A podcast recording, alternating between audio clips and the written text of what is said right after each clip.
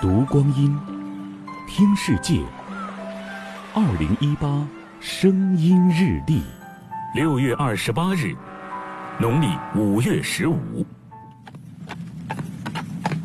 一九一九年六月二十八号，巴黎凡尔赛宫，瓜分一战战果的巴黎和会的签约仪式正在举行。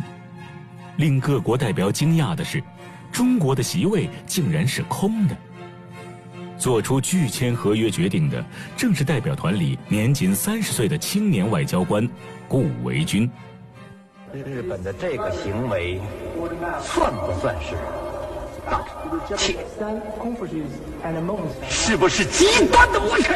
四万万中国人该不该愤怒？在电影《我的一九一九》里，顾维钧在巴黎和会上的每次发言都掷地有声。他力陈日本在山东的侵略行径，赢得各方赞许，但依然没有让西方列强们同意中国的方案。外交失败的消息传回国内，引发了轰轰烈烈的五四运动，拒绝签约也成为国人的呼喊。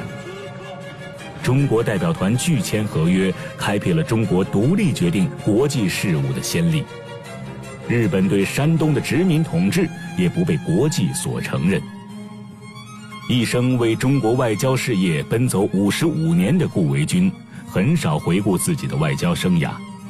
只有一次，有记者问他一生最得意的外交事件，他回答说：“巴黎和会。”